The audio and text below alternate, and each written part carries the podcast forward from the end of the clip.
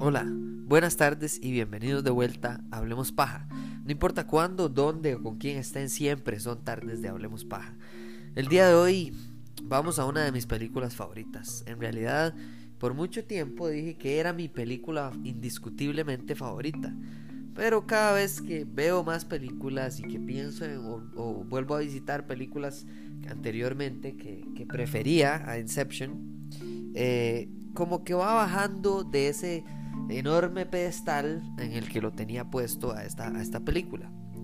Creo que todavía no se ha bajado de ese pedestal Christopher Nolan por las películas que tiene, por supuesto.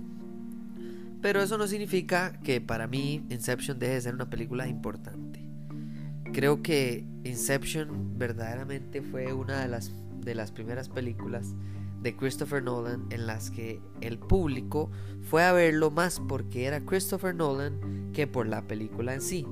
¿Y a qué me refiero con eso? Normalmente la gente va a ver la película y dice, wow, qué buena película, y después dice, ah, ¿quién será el director? O cuando ya va a, varias, cuando va a ver varias películas y ya se da cuenta que, bueno, esta seguilla de películas son muy buenas, son del mismo director, increíble, ¿quién es? Y, empiezan a investigar sobre el director. Eh, es muy raro que suceda al revés. Es decir, es muy raro lograr lo que ha logrado Tarantino. Tarantino, la gente va a ver la próxima película de Tarantino. ¿verdad? La gente se enfoca en que la película es de Tarantino. Y entonces eso les da cierta confianza en que, bueno, y lo que viene va a ser bueno o va a ser X, Y o Z de alguna manera. Ahora, esa fama no siempre es positiva. Y como un ejemplo de un director que, por ejemplo, a mí en lo personal me gusta mucho, mucho, mucho, disfruto mucho de sus películas, pero, pero tiene, bueno, tiene un historial de películas excelentes, pero también de películas no malas, sino pésimas, paupérrimas, amigos. Entonces, ¿qué es lo que pasa? Que, que es, para mí, ese es M. Night Shyamalan. M. Night Shyamalan bueno, la gente decía, es el próximo Steven Spielberg, es el próximo genio del cine. Eh, ¿Por qué? Porque él eh, ideó una técnica que ahora la gente lo ve como, ah, wow, qué gran cambio. Pero en el momento en el que él entra en escena y empieza a sacar sus primeras películas, Christopher, eh, perdón, M. Night Shyamalan, eh, bueno, sus primeras películas eh, lo que terminan por hacer es fortalecer una idea de que todas las películas de M. Night Shyamalan eh, iban a tener un twist, un cambio, un etcétera, Y entonces, ¿qué es lo que verdaderamente cambia eso? Es que, bueno, empieza a hacer películas que no necesariamente son muy buenas, ¿verdad? ¿Y a qué me refiero con eso? Bueno, si nos devolvemos al principio, creo que la primera película que yo me acuerde de M. Night Shyamalan, porque no he visto las otras, probablemente son muy buenas y demás, es El Sexto Sentido. El Sexto Sentido, si no me equivoco, es, si no es dirigida, es escrita por él, o ambas, creo que es escrita y dirigida por él. Eh, después de eso, eso fue como en el 90 y, no sé, 9, 8, no sé. Y entonces vamos al 2000, a donde hace Unbreakable. ¡Wow! Esa película sí la he visto y la he visto muchas, muchas veces. Esa sí estoy 100% seguro de que la escribió y la dirigió. Después viene Señales o Signs, la del 2002, que sí es buena, es buena, es bastante buena. En el 2004 The Village. En el 2006 Lady in the Water, que creo que se llama La Mujer del Agua o La, la Dama del Agua, no me acuerdo cómo se llama. Que bueno, a algunas personas sí les gusta, otros la detestan. Después The Happening, bastante regular o mala. Y en el 2010, bueno, y, eh, perdón, en el 2010 y en el 2013 hace dos errores catastróficos. Eh, en el 2010, lamentablemente, dirige y escribe. qué duro para mí es decir esto Avatar The Last Airbender. No la de los bichos azules, sino la de el niño que controla los elementos. Es pésima la película. No hay absolutamente nada de la película redimible. Nada. En el 2010 hace una que se llamaba El Diablo, creo. No la he visto, no, no sé.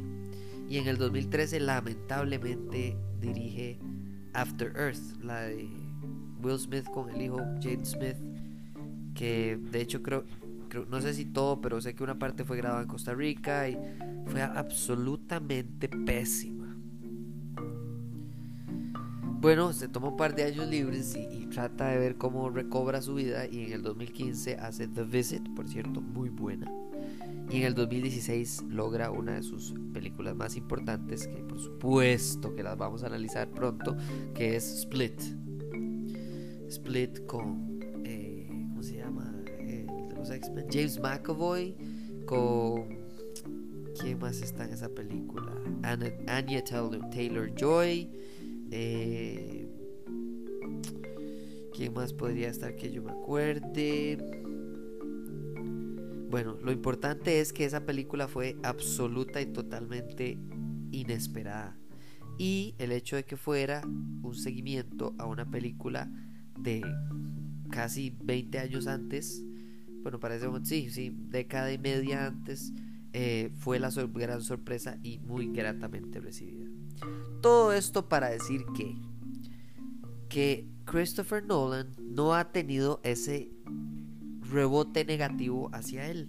Christopher Nolan tiene un historial no perfecto, ¿verdad? Porque nadie es perfecto, aunque alguna gente dice que Tarantino tiene la historia filmográfica perfecta. Pero, este, bueno, creo que es importante rescatar, por ejemplo, que a mi parecer, si vemos a Christopher Nolan, The Prestige en el 2006 es la primera que yo recuerdo. Sé que hay unas anteriores, no sé cuántas, tal vez unas dos. Eh, en la que él es el director. No es el escritor, pero sí es el director de la película. Después se viene The Dark Knight, ¿verdad? La película de Batman. Después viene esta Inception. Después Dark Knight Rises, que es la tercera película, perdón, de Batman. Eh, y Dark Knight era la segunda. Después, en el 2013 será, eh, ayuda a producir el Hombre de Hierro o Superman. En el 2014 participa como productor también de Transcendence. En el 2014 dirige Interestelar, que es otra película que tenemos que hablar de ella. Y bueno, ahí para adelante hay un montón de, películas en las que él participa. Pero mi punto es que Christopher Nolan no ha tenido una película así como Avatar, que destruye todo el trabajo que venía haciendo los años anteriores. Puede que le manche un poco el, récord, que le tiña un poco de, de decepción su historial no sé, tal vez a todo mundo no le gusta Man of Steel, a todo mundo no le gusta la trilogía de Batman, pero El Prestigio, Inception, Interestelar son películas fantásticas, espectaculares, no solo un éxito en el cine, sino un éxito con los críticos de cine. Y entonces Christopher Nolan llega eh, a esta película, Inception, con un gran empuje ¿verdad? Que desde el 2006 sabemos que tiene como director. Y bueno, han pasado cuatro años. Normalmente él se toma unos cuatro años entre películas, ¿verdad? Excepto por por, eh, por Dunkirk o Dunkerque, que fue en el 2017. Creo que fue dos o tres años después de Interestelar. Pero Inception se centra en la idea básica de los sueños. Esa es lo que él quiere explorar. Nolan siempre tiene una idea básica y sobre esa idea construye una película. Entonces, el prestigio se trata de magia, de la línea delgada entre ciencia, confusión, caos y magia. ¿Verdad? Inception se basa en los sueños, Interestelar se basa en la gravedad o la relatividad, llamémosle, la relatividad de Einstein. Dunkirk, eh, perdón, Tenet, que es del 2020, se trata sobre el tiempo, la qué tan cronológico es el tiempo hacia, eh, eh, linealmente o, si es caótico más bien. Dunkerque es un poco más de exploración de personaje, ¿verdad? Dunkerque para los que lo han visto es uno de, los, de los momentos más importantes de la Segunda Guerra Mundial.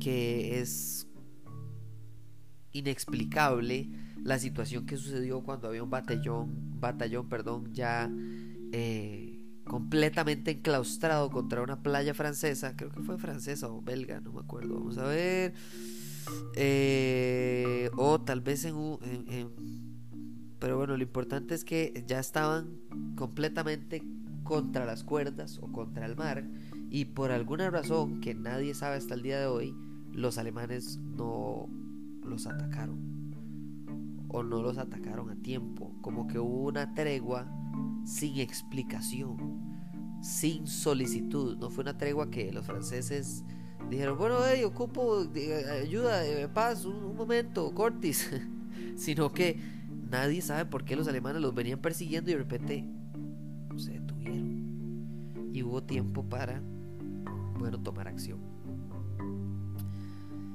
Inception para mí es una de las películas más importantes. No porque la película es espectacular, genial y trata sobre un tema muy interesante, sino porque me gusta mucho el análisis de la película con la información de detrás de escenas. Entonces vamos a ir a este pequeño break y vamos a hacer este análisis con análisis detrás de escenas, no solo análisis de la cinematografía, de la decisión de la cámara, de los camarógrafos, de los efectos prácticos versus los efectos eh, gráficos, de etcétera. No, no, vamos a tomarlo mucho más completo y vamos a analizarlo desde esa perspectiva para para que ustedes entiendan mi razón para que por qué para mí es tan apasionante esta película. Ya vemos.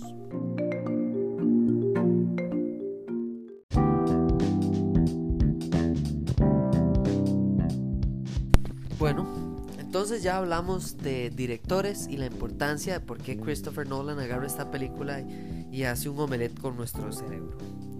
Pero hablemos propiamente de la, de la película. La película Christopher Nolan, de hecho, se le ocurrió esta idea mientras eh, en el 2002, en el 2002, y eh, inicialmente eh, pensaba que fuera una película de terror, una película de miedo que fuera algo así similar a lo de Freddy Krueger, ¿verdad? Que tiene que ver con, con los sueños, con el subconsciente, con no poder huir de algo y, estar atrapado. Em, pero se le ocurrió la idea de que en lugar de que fuera de terror, fuera una película más de acción o más de este de acción, de aventura, de un robo, un robo, digámosle, más una, una, película así como de, un tipo de robo, tipo de asalto, de, de, esos como cuando Oceans 11 y Oceans 12 y así, en los que ellos van y hacen una hazaña imposible. Pero en el 2002 nadie, nadie quiso y nadie mostró interés en esta idea, en desarrollar la idea, porque claramente faltaba desarrollar la idea mejor. Finalmente, en el 2010 sí le aceptan el guion, se lo fortalecen, le ponen personas a, cargo, le ayudan a, entender eh, muchas cosas de la película. Pero hay algo muy interesante, casi siempre estas ideas vienen de algún lado, ¿verdad? Que se le ocurre al director, al escritor, al guionista, etc. Y Nolan, Christopher Nolan, no investigó acerca de los sueños mientras escribió esta película, mientras redactó toda la puesta en escena y, el guion de la película. No se metió a investigaciones en profundidad para saber de los sueños, del subconsciente, de los niveles de sueño, de, las, de que cuántas necesidades hay para poder eh, sostener el sueño, afectarlo, impactarlo, si el sueño afecta nuestras memorias, si nuestras memorias afectan el sueño, si el sueño puede cambiar nuestra identidad, si los sueños son, qué tan reales son los sueños y por qué y hasta dónde llega ese límite y, y etcétera. Pues no fue así. Mucho de lo que él llegó a desarrollar en la película fue idea suya. Nada más lógica en la que él dijo, bueno, si el, la investigación o la ciencia de los sueños y el subconsciente contradicen algo de lo que yo puse en la película, no significa que yo no quisiera hacer la película. Yo verdaderamente quería eh, entretener con una idea que me parecía muy, pero muy interesante, que son los sueños y el subconsciente. Y basó todo esto en muchas de sus ideas directas. ¿Y a qué me refiero a directas? Esta película no tuvo una unidad secundaria. ¿Qué es una unidad secundaria de grabación? Es básicamente cualquier escena o cualquier toma que no sea importante. Eh, bueno, muchas de las películas de presupuesto alto tienen, se pueden dar el lujo de tener una, un, equipo secundario, una unidad de grabación secundaria eh, que hace las tomas menos importantes. Cuando no sale la cara del actor principal, cuando no hay una escena muy pesada de actuación, cuando solo es una toma que, se ve de fondo, etcétera, ¿verdad? Él no fue así. Christopher Nolan grabó y dirigió todas y cada una de las escenas de la película. Todas. No hubo ninguna sola excepción. Es algo increíble, increíble. Y es, es tanto así que él quería tener control sobre todo. Entonces no quería, quería la menor cantidad de efectos gráficos. De efectos visuales generados en una computadora. Él quería que fueran prácticos, que las personas, los actores, tuvieran que hacer lo que se viera en la, tele, en la gran pantalla en lugar de fingir o hacer que hace o actuar contra una pantalla eh, verde o azul. Entonces, muchos, eh, muchos de los efectos, muchas de las, de las, de los stunts, ¿verdad? De todas las, de todas las, eh, estas locuras y estas ideas que se, le, que se le vienen a la mente, lo hace muy a lo Tom Cruise y se le ocurre hacerlas él mismo. Él decide que él va a hacerlas. Punto, se acabó, no hay segunda opción. Yo voy a construir, pedir, ver cómo hago, pero todas y cada una de las acrobacias de la película las vamos a acabar prácticas. No lo logró, no logró que el 100% fuera así, pero sí logró de exitosa manera que muchas de las más grandes eh, fueran acrobacias hechas prácticas. ¿Cómo? Bueno, ejemplo es cuando hay una parte en la que, por como se está volcando la vagoneta donde van todos dormidos, en el sueño, el mundo entero da vueltas, gira. Y hasta llega a perder la gravedad, o sea, empezar a intelectuar en gravedad cero, lo cual es absolutamente impactante. Todas esas escenas fueron con métodos de acrobacias prácticos. Incluso se llegó a construir ese cuarto, ese, ese cuarto no, ese pasadizo del hotel que da vueltas, se construyó sobre una plataforma para que pudiera girar 360 grados mientras los actores estuvieran adentro y quedaran absoluta y totalmente golpeados y moreteados de pegar con las paredes y los bombillos y todo mientras trataban de actuar esta parte de, de la escena es completamente impactante hasta donde él llega. Y todas las ideas, una de las, una de las premisas de la película más importantes es que los sueños, cuando uno los controla, es decir, cuando uno sabe que está en el sueño y empieza a controlarlo, deberían de ser imaginación más que memoria, porque la memoria eh, después afecta en si uno eh, se acuerda si está en el mundo real o no.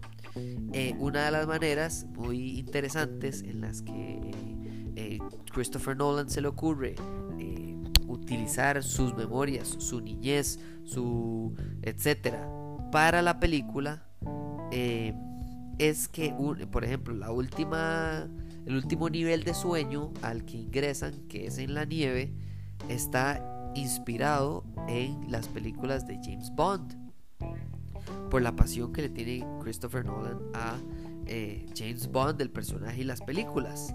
Y es un reflejo en la realidad de la película de la teoría detrás de por qué él quería crear esta película. el último dato, digamos que curioso, dato detrás de escenas que, para mí es, creo que el más importante de todos. Eh, ¿Por qué no tuvo que investigar más sobre los sueños Christopher Nolan? Pues muy sencillo. Christopher Nolan agarró una idea y dijo, incluso públicamente, los sueños son como las películas. Siempre y cuando yo sepa que estoy viendo algo que es falso, así será. Y cuando yo crea que es real, en ese momento también voy a tener la razón y va a ser muy real. ¿Qué tan real? Bueno, hay una... Hay niveles. Pero el punto es que es similar a una película. Yo hago la puesta en escena, yo tengo diferentes tomas, yo puedo hacer más tomas para que salga mejor, yo construyo y destruyo el fondo, el contexto, la construcción que hay alrededor eh, y lo utilizo para mis efectos. Yo me aseguro de los efectos especiales, de cuáles son efectos prácticos, cuáles son por medio de CGI, etc. Y entonces Christopher Nolan agarró esta idea de una película siendo un sueño y la llevó a lo máximo. ¿Y qué es lo máximo? Bueno, muy fácil. A Christopher Nolan le preguntaron que si él se había inspirado los eh, personajes con base en otro personaje. Por ejemplo, creo que había dicho eh, que Tom Hardy era eh, la, actuación que había hecho en la en la película de, Guy Ritchie que se llama Rock and Rolla. Perdón, en donde sale Tom Hardy, que por cierto es buenísimo. Y entonces él le dijo, haga ese mismo personaje. Pero a los demás les dio una pequeña dirección interesante para inspirar su actuación. Y fue que el concepto de los miembros del equipo que está a cargo de hacer Inception, de Inception, eh, llevarlo a cabo, esta tarea imposible, este, esta implantación de una idea en un cerebro, eh, ellos eran un equipo de cine. Ellos eran un equipo de producción audiovisual para cine. ¿Cómo? Bueno, se le ocurrió que fuera así, como un tipo de paralelismo con cómo se hace una película. Eh, Leonardo DiCaprio es el director, eh, Arthur es, el, productor, que Arthur, si no me equivoco, es, eh, ya les digo, ay, ¿cómo se llama? Joseph Gordon-Levitt es el, es el productor. Eh, Eames, que es Tom Hardy, es la estrella. Ariadne es la diseñadora de producción, que Ariadne es Elliot Page. Saito, que es eh, Ken. Uy, Dios mío, yo me sé este nombre. Ken Wat, Watanabe. Watanabe. Eh, es el. Eh, el estudio de producción que se, se mete en la película. Y así, poco a poco, se construye esta idea de que ellos, como personajes, son parte de un de una unidad de producción cinematográfica, porque los cines también son producciones audiovisuales, nada más que son muchísimo más reales y, eh, y bueno, se pueden controlar en una manera muy similar. Entonces la película agarra los distintos niveles de conciencia o de subconsciencia de una persona y dice, bueno, en vez de que se roben una idea, que podría ser lo más básico, Entonces vamos a hacer una película sobre implantar una idea y lo difícil que es que una idea verdaderamente germine en el cerebro de una persona. Y con esto creo que es una frase con la que empieza la película o con la que empieza una de las explicaciones más importantes que es una idea es indestructible. Una revolución sí lo es. Usted puede detener a una persona, usted puede arrestar a una persona, usted puede incluso matar a una persona. Usted no puede matar una idea. Usted no puede evitar que se propague. Cual fuego salvaje en un bosque seco. No hay manera de detener una idea. Y esa idea, así de poderosa, así de capaz y así de indestructible que es, es casi imposible infiltrarla en el cerebro de alguien más. Porque el cerebro es, por supuesto que es la inteligencia del ser humano y filtra las ideas externas de las ideas propias. Y entonces la película juega con este mundo de qué es real y qué no es real, qué es infiltrado y qué es natural, qué es mío y qué no es mío. Si yo llego a mi casa y todo está amueblado, todos los muebles son míos. O solo la casa sigue los muebles. Ese análisis, llevarlo a un nivel de la subconsciencia, como lo son los sueños, y utilizarlo de una manera casi que eh, a, modo de armamento en contra o a favor de una persona es muy difícil. Y el ejemplo es muy gracioso porque el ejemplo es en la película cuando dicen, bueno, ¿por, ¿por qué es tan difícil meter una, implantar una idea en la cabeza de una persona? Y es porque eh, viene de afuera. Cuando la idea viene de afuera, el cerebro automáticamente lo, lo mete en una gaveta donde cree que la idea no es de él. Entonces la critica y analiza más. ¿Y qué termina por suceder? Bueno, muy sencillo. Termina por suceder que si usted le dice no piense en un elefante, usted está pensando en un elefante.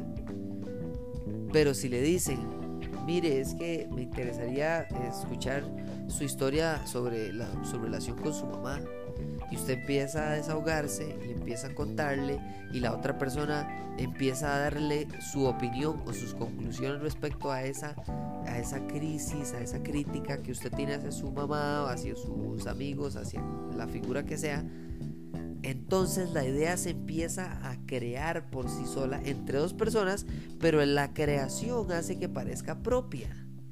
Y así es como ellos logran esta tarea imposible la tarea imposible es convencer a alguien de que haga algo o de que la persona que ellos más confiaban para tomar decisiones le estaba diciendo que hiciera algo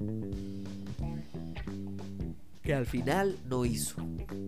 Y entonces eso inspirarle a esa persona la idea de entonces llevar a cabo esa supuesta idea que la otra persona quiso que usted hiciera. Pero todo era una ilusión menos así fue y así lamentablemente es para el caso de esta película. Hay una escena final muy controversial. Yo personalmente opino que sí, él todavía está en un sueño. Es más, toda la película está en un sueño. De Cobb, ¿verdad? Del personaje de Leonardo DiCaprio. Y creo que la poca el poco desarrollo de, la poca la poca caracterización de los personajes alrededor de Cobb, alrededor de Leonardo DiCaprio, son una manera como de resaltar esa idea de cuando usted entra a un sueño y ya usted nada más está en el sueño. Usted no se acuerda cuándo entró, por dónde entró, cómo entró. Usted nada más está dentro. Eh, y todo de alguna manera tiene sentido, por más ridículo o por más realista que parezca. Ejemplo perfecto es, bueno, eh, una idea que yo sé que no es mía, que se ingrese en mi cerebro y que eventualmente yo empiece a creer que la idea es real, que es mía y que es una buena idea. Entonces, si es posible, según esta película, afectar o influir en el subconsciente de la persona a tal punto de que cree una idea que engañosamente no es de él o ella.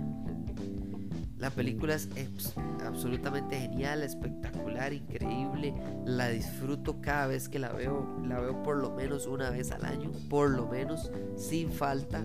Eh, y, siempre me encanta tratar de analizar los, los, puntos de fondo, revisar todo, que ya uno sabiendo lo que pasa.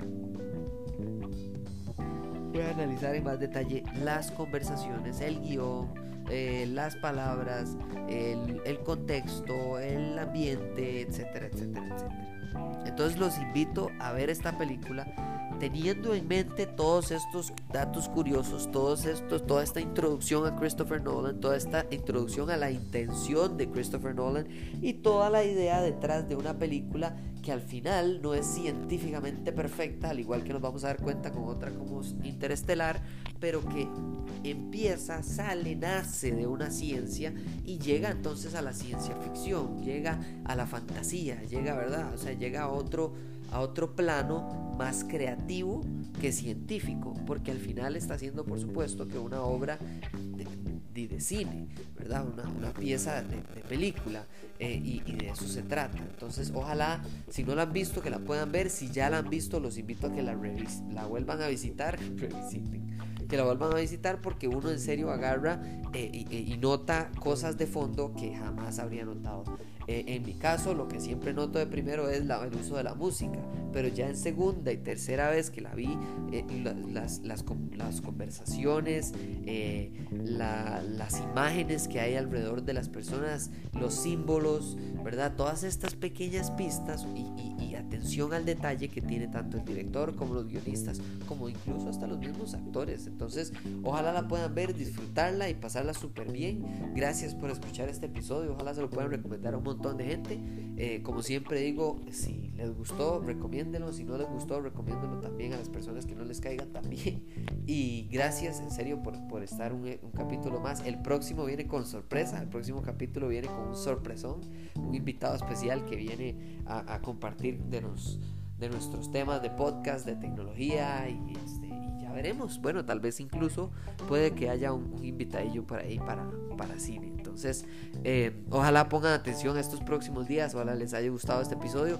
Muchísimas gracias, no importa cuándo, dónde o con quién estén, siempre son tardes de Hablemos Paja. Gracias, hasta luego.